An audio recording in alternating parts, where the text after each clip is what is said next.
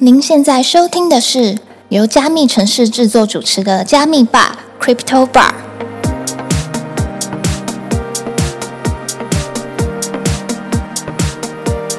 嗨，我是今天的 bartender Ronnie。本节目是由专注 NFT GameFi 赛道区块链媒体加密城市制作，在加密城市官网上每天会更新六到八则币圈新闻，欢迎点击资讯栏的链接，follow 加密城市的官网与社群平台。今天要跟我们一起秀的来宾来自台湾币圈有名的自媒体懒人经济学，透过深入浅出的文章、懒人包以及企业线上线下的访谈，将这些理财知识系统的整理，并且让每个人都轻松的学习，找到适合自己的理财商品。其中内容不止包含加密货币，更南瓜了证券、银行、量化交易机构以及链上项目。让我们一起欢迎懒人经济学的小贾。OK，好，谢谢 Ronnie，我是懒人经济学的创办人小贾。很高兴小贾来我们这边玩。那我们可以请小贾先简单的自我介绍一下，就是在进入币圈前，你做了哪些事情，以及你是因为什么样的关系认识到币圈的吗？嗯，可以啊。我大学毕业后是先后去了香港还有上海的呃银行，也有金融业去工作。然后在工作期间，就基本上把传经大部分的产品，从可能银行最基础的银行的定存、信用卡，然后期货，甚至是外汇经纪商的这些、产品，都给它摸了一遍。那我觉得我自己在摸索这些产品的过程中，也发现其实这些不同的金融产品常常是可以去互相的对冲风险，或者是有套利机会的，所以我就很积极的去尝试不同的金融产品。那直到币圈的出现，它对传经的人来说又更加的自由，所以我就一了解就马上陷进去，那也就很积极的在币圈做学习还有投资。这边很有趣耶，就是小贾，你刚刚前面有分享到说，你一开始毕业之后就直接往海外找工作了。嗯，那我想要聊一下这一段，就是你一开始的时候是没有锁定台湾的公司吗？还是说就是刚好找到的这些银行，他们都是海外的银行？哦，这还蛮奇妙的，我觉得应该算也算是机缘巧合。我没有特别的说要去找海外还是台湾的公司，然后事情大概是这个样子的。比较早看我们的读者应该都知道，蓝经济学一开始其实就有一个粉丝专业，那大概是我一六年的时候开始做的。那时候想做的事情也很简单啊、呃，比如说我刚才提到的，不管是股票、证券还是外汇的这些产品，我了解之后，我会把它用懒人包的形式分享在粉砖上。那那时候分享也带来很多的收获，不管是曝光，还是一些合作的机会。那其中就有一个是香港的银行的一位主管，他看到了我这样的分享之后，他可能也觉得说，诶，我的分享内容不错。然后他一开始是扮演成一个想要学习投资的一个中年妇女吧，来粉丝团 粉丝团的后台问我说：“诶，我看到你分享的，比如说外汇懒人包，那请问，诶，外汇一手要怎么下？这个东西的风险是什么？那你的投资策略是怎样？”那我那时候。因为还是个大学生，所以我就觉得，诶，有人来问我，都很愿意分享我自己的学习，所以我就很认真的跟他交流大概三个月左右。然后他在那个暑假就跟我说，哦，其实他不是想来跟我学东西的，他自己是一个香港银行呃市场部的主管。那他觉得跟我聊下来这三个月，想要邀请我过去香港那边实习。对，所以就有了这一段经历，这也是为什么我在毕业后就先去了香港，其实就是同一间公司。了解，真的是非常有趣的经历耶！为什么 他还扮成中年妇女？也也没有特别扮成，对，她是女生啦，OK 对对对。OK 好，所以呃，我这边可以问一下，说就是那我我们往回再推一点，就是小贾是在大学期间就创办了懒人经济学，嗯，那当初是什么样的起心动念会让你想要去做这个东西？那时候啊，就是因为我自己也不是一个特别爱读书，也不是一个功课特别好的人，所以我就在想说，那出这会后我要做什么？那我看了一下系上的朋友，我我就觉得说，诶，那卷哥卷姐的确是一个选项，可是他再怎么样，可能一个系就只有前三名，而且就算前三名，你还有比你更好的学校。那我就在想，如果我没有办法成为最优秀的，那我还有什么路可以选？那我后来想到的是，那我就成为一个最特别的好了。呃，所以我就开始去想最特别有哪些，有没有可能其中一个是教别人怎么样投资，然后告诉你可能怎么样的投资是更有效率的，是你可能你试错过有一个经验的分享，这是我一开始的初衷。然后呢，也很巧，那个时候常常会在，可能是因为我会搜一些投资相关关键字，所以我常常被一些广告打到。那些广告就会说，哦，什么给你三个月加薪五千块之类的。然后那种广告点进去，后面其实都是万汇经纪商，也只有这种高杠杆的产品可以带给你那么好的回报。但其实它是风险非常高的，因为你一个学生，你虽然不懂，你可能一开始投个一两百美金。可能就三千到六千块，然后你开个五十倍、一百倍杠杆，可能波动一下就被爆仓赔掉，甚至是那些平台很多都是黑平台，还是没有被认证的，是对，所以那种广告就是都很野，甚至是就是有一些平台，它的产品也不是跟着国际市场的价格，是它背后可以去给你插针、给你打针爆仓的。那我那时候算比较幸运，我接触了这些产品之后，我出来的时候是小赚的，但。我身边有跟我一样热爱，就是可能去学习理财投资的朋友，他们进去出来后是断手断脚的，可能诶本金一万进去，然后出来剩一千，甚至是平台直接跑路。嗯哼，对，然后我跟他们交流，他们就觉得说，原本都是对理财投资很有向往，也很爱分享的人，然后经过这些事件后，他们就觉得，哇，这些东西都是诈骗，我除了银行之外，我不要再放任何地方。我听完之后，我觉得很难过，也很可惜，所以我就觉得说，那我应该把我自己接触这些产品的经验分享出来，比如说，哎，你要怎么样选一个好的平台，你要怎么样投资，才不会出来断手断脚。虽然人人都觉得自己有机会成为巴菲特嘛，但我们在成为巴菲特前，是不是可以先从一个相对安全的产品，比如说定存股票开始？那觉得自己如果在这些产品上表现不错，我们再慢慢往高风险的产品，比如说外汇、期货这一块去碰。那这些东西如果没有一个人来跟你说，作为一个学生，你可能第一个接触到的是期货，你根本不知道它的风险有多大，那你很容易就进去。断手断脚出来，那可能就对投资理财就再也不抱任何的希望，甚至会憎恨这个市场。那我觉得是很可惜的，所以我就做了这样的蓝金爵的粉丝也跟大家分享。了解，真的是非常有爱心。因为我自己的话，会觉得，举例来说，像是投资这件事情，其实一直以来都非常个人。但是因为小贾这边有看到一些身边的朋友，他们有一些惨痛的经验，所以变得原本是想要救身边的朋友，反而不知不觉就把懒人经济学给整个经营起来了。那我这边想要再问一下，就是说，刚刚前面有分享到说，你后来也有到上海去，那是什么样的机缘巧合，又从香港跑到上海去？那时候也蛮奇妙的。我先说一下为什么会愿意不断的分享好了，因为除了我觉得可以去帮助别人更理解这些产品它的风险，或者是它的一些操作方式外，老实说，我觉得透过分享也给我带来很多的机会。所以我觉得也并不是那么佛心的 哦，我就是完全无偿分享。对，当然一开始的初心是这样，但我觉得这个时代其实就是自媒体的时代，不管是我们在做脸书、IG 还是 YT，我觉得都是先从无私分享开始，然后可能会给你带来很多机会。然后我觉得这个也是一个蛮好的事情。那再说回来，为什么后来会去从香港到上海？是因为那时候我在香港，其实做的事情就是会去各个城市，可能去演讲，去跟当地的投资人做一些交流。那后来我们的公司就扩展到对岸那边，所以就直接在上海有一个办公室。对，那可能常住在那边，去中国各个城市演讲也会相对方便。对，所以后来就转过去那边。了解，我这边可以确认一下，你刚刚讲的公司是从香港的银行直接变成，就是他们在上海那边有开分公司这样子。啊，对对对，了解。所以它其实是有点像是外派到整个上海去，然后在各个地方去做一些演讲跟一些金融相关产品的说明这样子。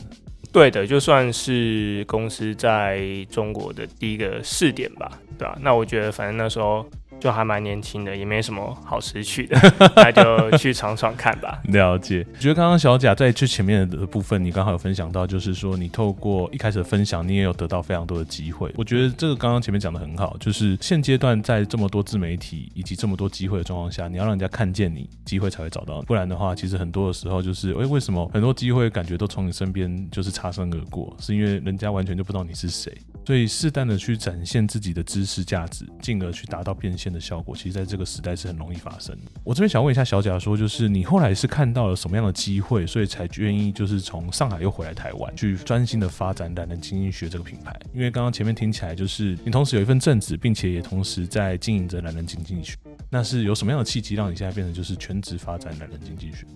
应该说，大学开始做蓝人经济学，但我出社会在香港还有上海工作后，我也没有因为在海外工作而荒废了自己原本的呃自媒体，我还是愿意用下班的时间继续去经营它，因为我觉得这个东西已经做了好多年，我不太希望说突然间人就因为有一份正职工作，然后暂停经营，那这样子对追踪我的一些粉丝，我觉得还蛮不负责任的，所以我就愿意用下班时间去经营。在香港还有上海工作这几年，呃，下班后持续经营，然后也让自媒体持续的成长，也因为流量持续的成长，可能就会有越来越多的合作机会。那到某一个程度，我觉得可能全职做然经济学有机会养活我自己，那我就跟公司说，嗯，这是我现在想做的事情，那我想试试看。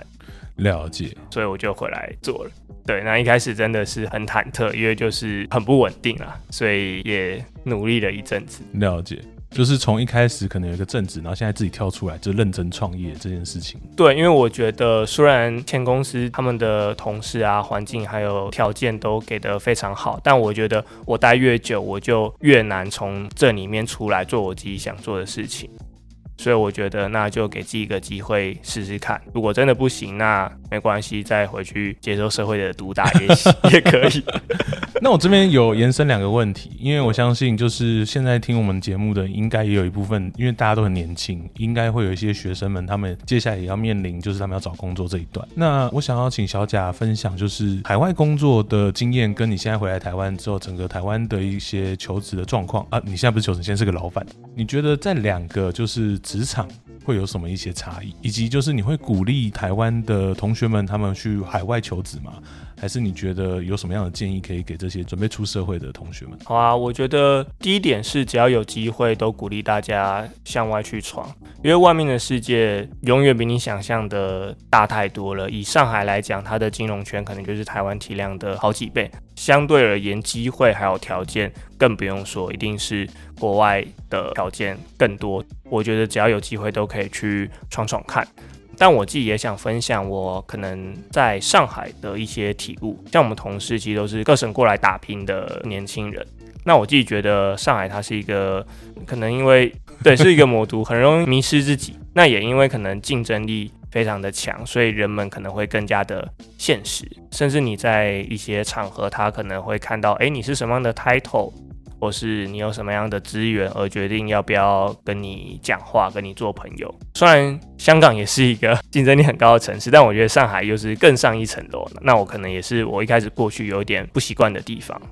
但我觉得你如果能在这些竞争力很高的环境生存下来的话，那其实你到哪里都不会有问题的。了解，就是国外的机会相对比较多，但是它本身的难度以及它对于整个市场的考验来说，又是更高一些的。对你可能会在你原本的职场，比如说在台湾，你可能在这个圈子里面已经做到 Tier One 了，但你去上海，你去香港，会发现，哎，比你强的人比比皆是，那你可能就会觉得说，哎，那我只这个。城市里面的一个 小小螺丝钉吗？就是还蛮有这种感觉的。了解，因为有非常多优秀的人都聚集在那边，所以其实它的竞争强度甚至会超乎你的想象。嗯，对的，对。了解，那这边也就是希望大家，如果真的有这个能力的话，也可以先出去闯闯看，搞不好有更多的机会。好，嗯那我们这边再绕回来讲，就是我们刚刚前面一直讲到说，就是小贾你这边创办了懒人经济学。那我想要问一下，说在创办懒人经济学之后，因为前面有讲到说你在同时做上海的工作的同时，也有在继续在经营懒人经济学。那你现在全职的在投入懒人经济学之后，你当时遇到的第一个的最大的挑战是什么？哦，我觉得还蛮简单啊，就是收入来源非常的不稳定。的确，这是非常现实的问题。对啊，我觉得这是所有自媒体经营者都会遇到的问题。我觉得初衷是非常重要的，因为我这几年会去开始去看一些项目或投一些项目，那里面也包含了自媒体。那其实每年呢，尤其是投资理财，我们先不要管是不是虚拟货币，至少以投资理财来讲，都会有许许多多的新生的理财自媒体，一些弟弟妹妹对这件事情是开始自己创、自己做。但是我们观察是很多这样的媒体，可能半年、一年就会消失。一个很大的原因就是他们养不起自己，可能收入来源太不稳定，流量可能还没有到稳定的情况下就先饿死了。是对，所以我觉得你做这件事情的初衷是很重要的。你是为了赚钱而做这件事情，还是你对教育、你对分享这件事情你是有热情的？你愿意可能先投入一年甚至两年没有收入，或者是收入很低的情况下去把这个东西做起来？你愿不愿意这样做？如果你愿意的话，那我觉得可能相对是有机会的。那如果没有的话，可能就要想清楚是不是，诶，我先在一个正职的公司里面做，有稳定收入之后，然后可能我用兼职的方式来做自己的自媒体。了解。那这边的话，就是想要再问一下小贾，你在创立懒人经济学之后，这样子一路走来，你有遇到什么非常让你印象深刻的事情吗？或是当时有遇到一件？可能让你觉得它可能是现阶段最大难关的事情。老实说，我我觉得有一个难题，就是当你把一个自媒体或一个组织各方面都开始稳定了之后，会出现一个情况是，你会有很多可能是你一开始原本是做事的人，那我现在可能就会是。呃，有请很多团队伙伴去帮我做执行，我可能更多是站在战略的层面去看。那我会发现，这个市场上不断的有很多新的机会，所以我觉得我现在的难点是太多事情想要做，那可能要去排一个 优先顺序出来。哦，这件事情我也是心有戚戚焉。对啊，对啊，就是其实你可能会看到市场上有很多机会，而且这些机会甚至可以跟你的本业去互相结合或者是联动。但是抱歉，你就一天就是二十四小时，是 对你就要好好去分配这些时间，应该怎么样去使用，会得到一个更好的结果。但我觉得这反面来说，也是因为今天懒人经济学它已经成长到它可以抓住这样的机会了，所以你可以就是站在比较呃高的位置去去呃思考说，那我接下来可以去用什么样的策略，让懒人经济学这个品牌可以持续扩大。那我这边想要再延伸问一个问题，就是说，因为前面有讲到说，一开始可能懒人经济学一开始是就小贾你一个人吗？还是有人跟你一起做呢？哦，一开始就是真的都是自己做，然后用爱发电。是 对，就是我可以老实说，我一开始大学生做的时候，我甚至不知道有业配这种东西，所以基本上前两年都是无偿的去分享这些内容。是，然后一直到某一天有人问说，哎，可不可以请你写一篇文章，可能介绍我们家的证券产品？然后我看，哦，他是台湾合法的股票券商，我觉得没问题。然后我才知道，哦，原来写文章分享是可以同时有收益的，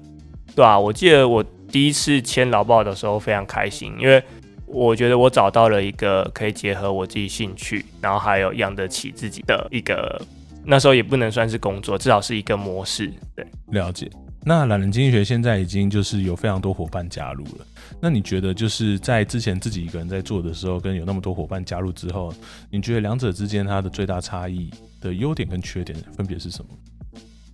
觉得优点就是你不用再 那么的累，有人帮忙真棒。对，应该指就是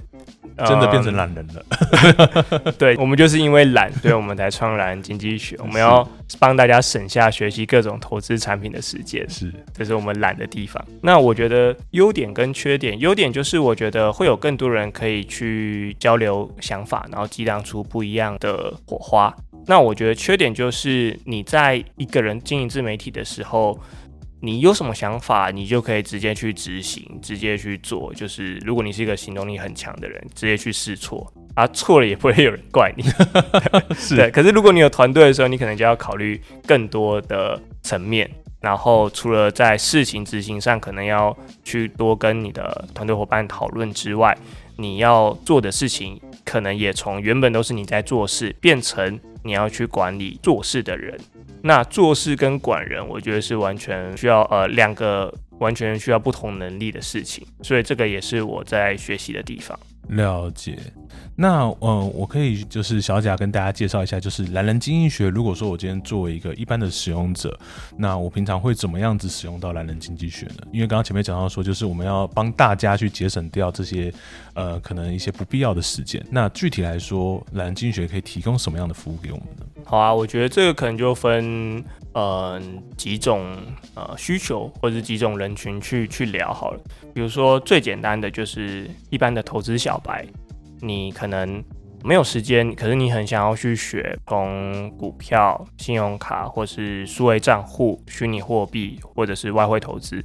你不想去看那些很复杂的书，那你都可以在我们网站上找到相对应的精华文章。我们用说人话的方式教你这些产品是什么，这是对一般小白，我觉得他们可以利用的地方。那如果是对另外一种人，呃，我假设他可能是羊毛党好了，也可以加入我们的赖的社群，我们会有很多。撸毛的教程，不管是发在我们的赖群，或者是发在我们的推特上，那里面也常常会有一些不一样的空投，这也欢迎大家呃来做领取。这是第二种人。那第三种人，我觉得就是想要投资币圈，可是可能不一定有那么多时间研究，或是自己是本身就是一个上班族。那我们目前也有在做自己的跟单策略，那之后也会在我们的赖群里面公布。那也欢迎有这样需求的人，可以就是加入我们的赖社群，然后去做使用。好，那因为刚刚前面有讲到说，就是蓝经济学这边除了单纯的 Web 三资讯之外，你也有提供一些像是证券或是一些股票相关的 Web two 的资讯。那我这边可以问一下小贾，就是说你怎么会就是想说同时提供两边的资讯呢？因为我们看到很多的一些 KOL 们，他们可能会比较 focus 在 Web 三就币圈相关的资讯。那当初是有什么样的策略考量，所以有这样的设计？应该说，我做蓝经济学一开始要做的事情，其实就是分享各类投资品。我并没有特别锁定说，哦，我就是要讲传金，或者是我就只讲虚拟货币这一类的主题。我觉得投资到一个程度，我在想的事情不太会是，哎，今天这个投资产品它是币圈还是它是传金？我想的是，它有什么样的套利机会，我可以来使用。对我而言，投资其实就是在寻找套利机会。那套利机会不只会出现在币圈或者是传金的产品嘛？所以，甚至像刚才 Ronnie 提到的股票。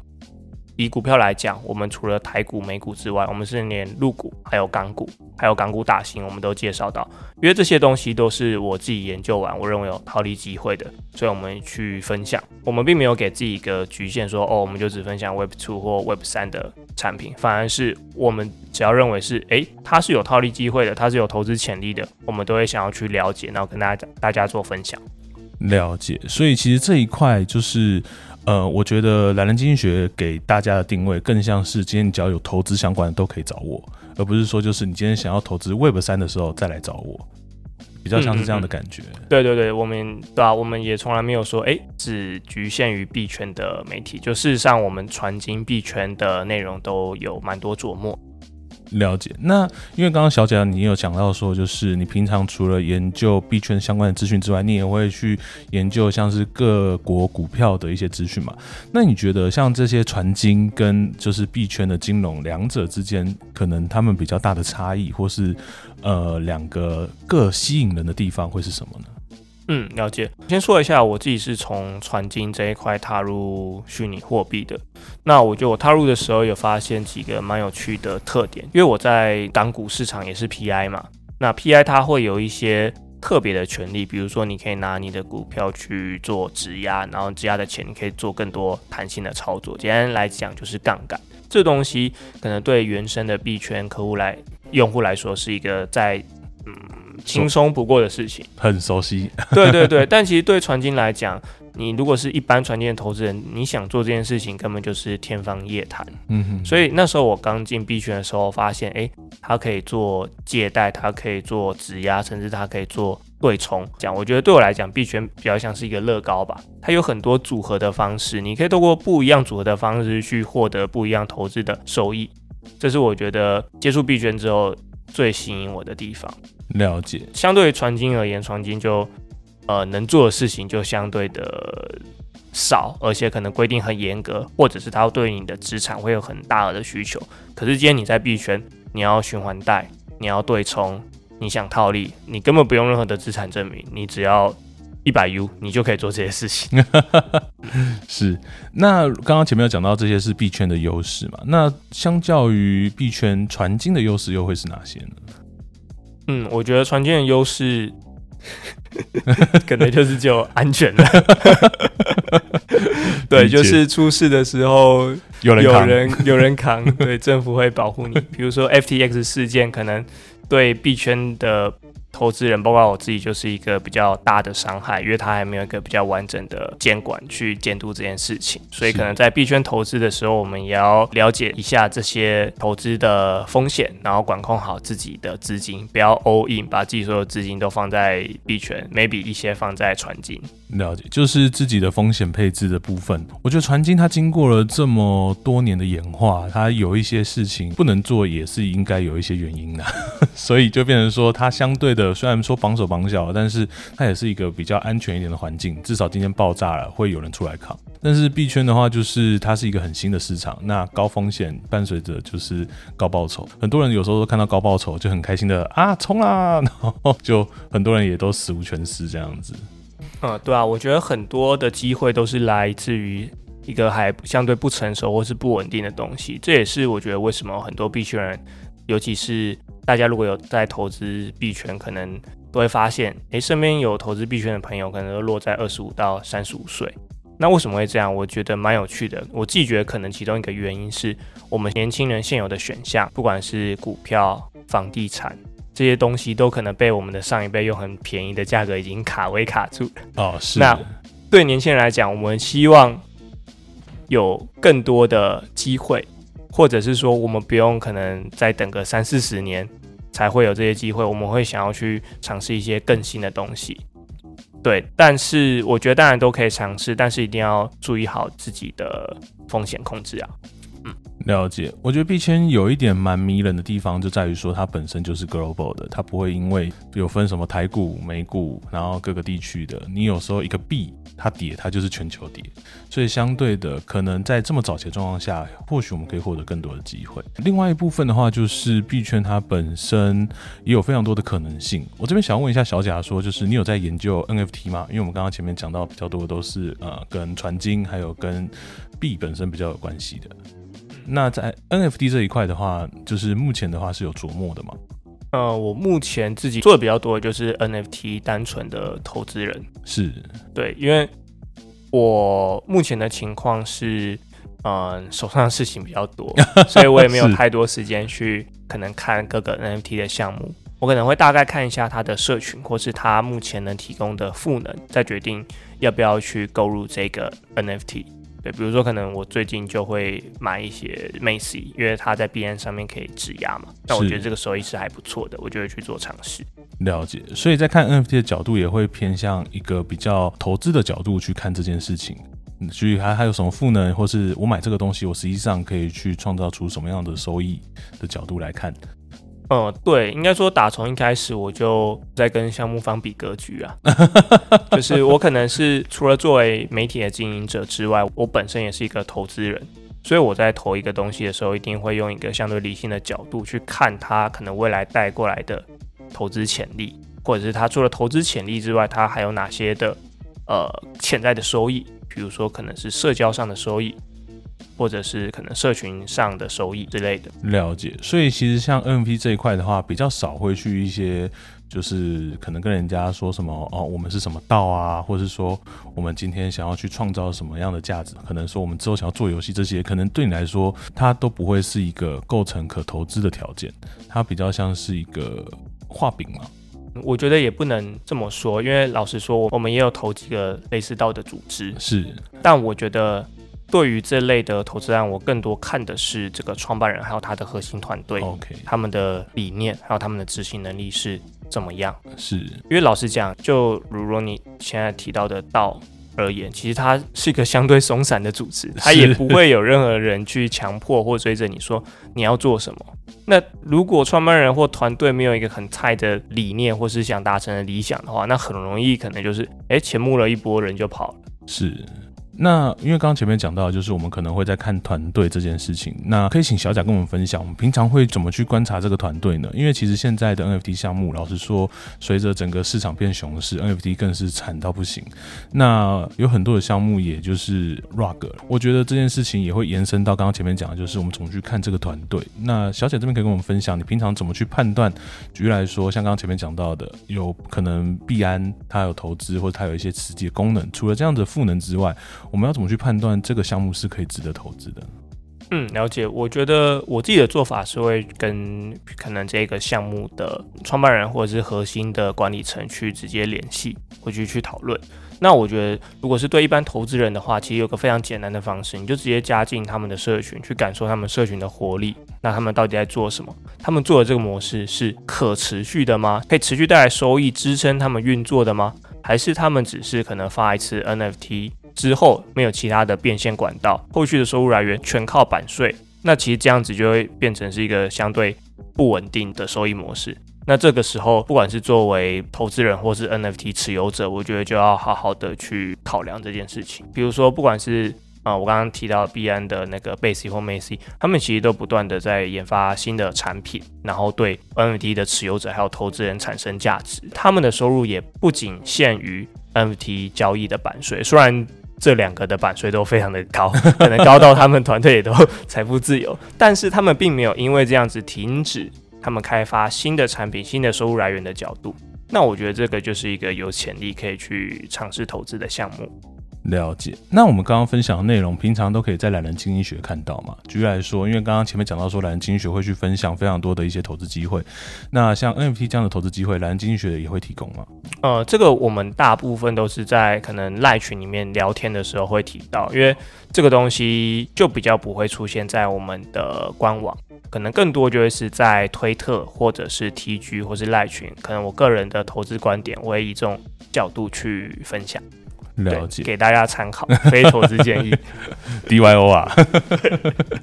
OK。那呃，我想要问一下，说就是懒人经济学的部分的话，因为刚刚前面讲到说，有时候有一些比较及时的，或是一些需要交流的，它可能会是在社群中发生。但呃，官网中的文章大部分会是哪样类型的文章？嗯，官网中的文章大部分都是相对入门，然后手把手教学，比如说从零到一。教你使用一个产品，一个交易所，或者是从零到一教你怎么样在链上做套利，怎么样使用 PancakeSwap。我们对官网的想法其实很简单，就是帮助所有对投资品有兴趣的人，他可以快速、安全、无痛的进入这个市场。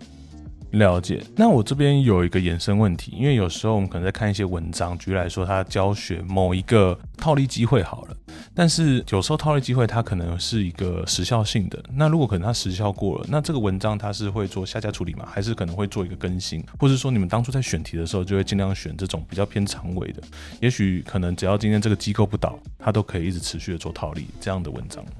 哦，这个蛮有趣的。我可以分享的是，我们之前有做过一个在 FTX 倒闭前，我们有分享过，就是怎么样无痛的参加 FTX IEO 的教学。是因为大家知道，参加这些交易所平台，也不管今天是不是 FTX 啊，或者是可能是币安都好，都可能需要持有它的平台币嘛。是，但其实你在币圈可以用很多方式去规避你持有平台币的风险，比如说你现货买进，合约做空。那你就把比价的涨跌锁住了，你不用付出什么样的风险，又可以参加到这样子的 IEO。那我觉得我们官网上就会有蛮多这样子的文章，但是我们都会跟大家说明它是一个时效性的。但它虽然是时效性的，但我们写这篇文章教你的目的是要你学会套利这一个思考的逻辑。你学会这个逻辑之后，你可以运用在任何地方，哪怕今天它是。下一个 I O，甚至它也不是我们今天分享这个平台的 I O，你都可以用到。我们希望教给他们的是投资上的想法，让他可以把这个东西带回去。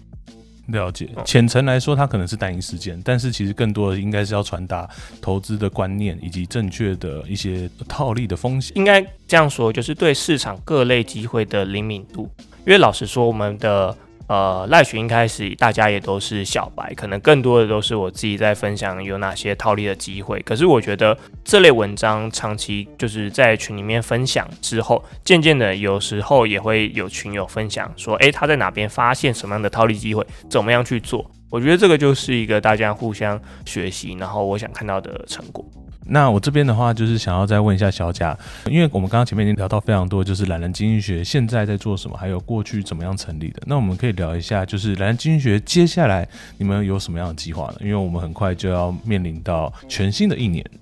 对，那在新的一年的话，懒人经济学这边还会持续为我们带来什么样的内容？嗯，了解了解。我觉得现在是熊市嘛，但其实对我们来讲，我们想做的事情一直都是一样的，就是持续在各类的投资品上面生根，把最完整，然后最新手向的教学带给大家，这点是我们在未来会持续去做的。那在内容上呢，我觉得我们也会呃很积极的去探索各类不同的可能性，